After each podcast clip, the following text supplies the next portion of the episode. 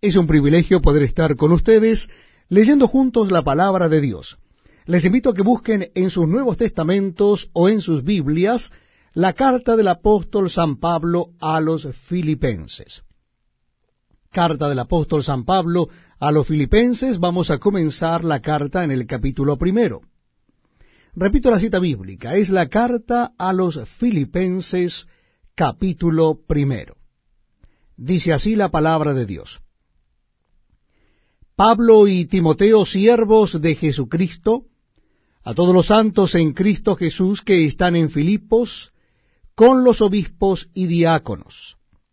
Gracia y paz a vosotros de Dios nuestro Padre y del Señor Jesucristo.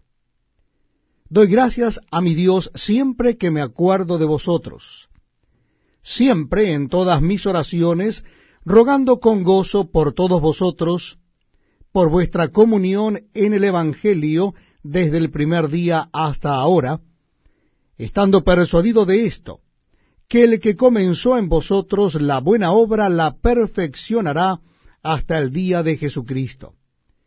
Como me es justo sentir esto de todos vosotros, por cuanto os tengo en el corazón y en mis prisiones y en la defensa y confirmación del Evangelio, todos vosotros sois participantes conmigo de la gracia.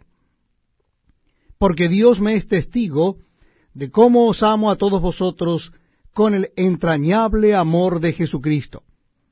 Y esto pido en oración, que vuestro amor abunde aún más y más en ciencia y en todo conocimiento, para que aprobéis lo mejor, a fin de que seáis sinceros e irreprensibles para el día de Cristo llenos de frutos de justicia que son por medio de Jesucristo para gloria y alabanza de Dios.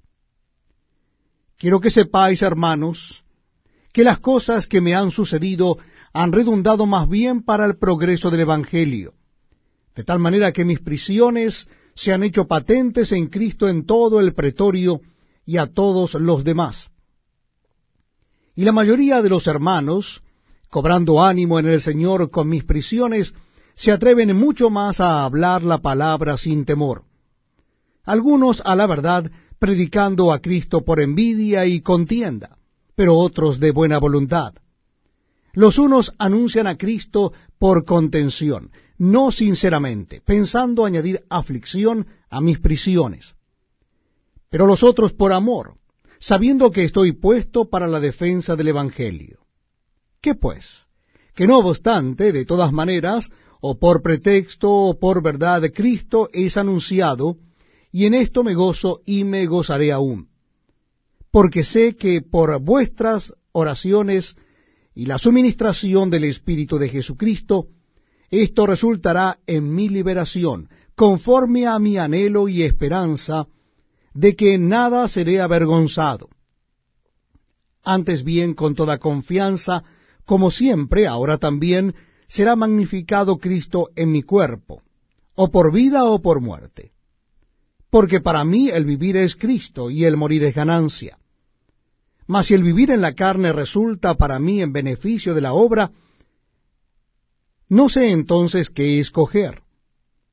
Porque de ambas cosas estoy puesto en estrecho, teniendo deseo de partir y estar con Cristo, lo cual es muchísimo mejor, pero quedar en la carne es más necesario por causa de vosotros.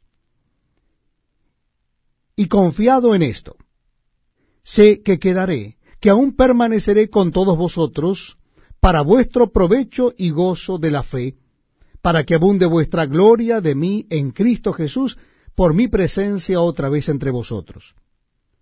Solamente que os comportéis como es digno del Evangelio de Cristo, para que, o sea que vaya a veros, o que esté ausente, oiga de vosotros que estáis firmes en un mismo espíritu, combatiendo unánimes por la fe del Evangelio, y en nada intimidados por los que se oponen, que para ellos ciertamente es indicio de perdición, mas para vosotros de salvación, y esto de Dios. Porque a vosotros os es concedido a causa de Cristo, no solo que creáis en Él,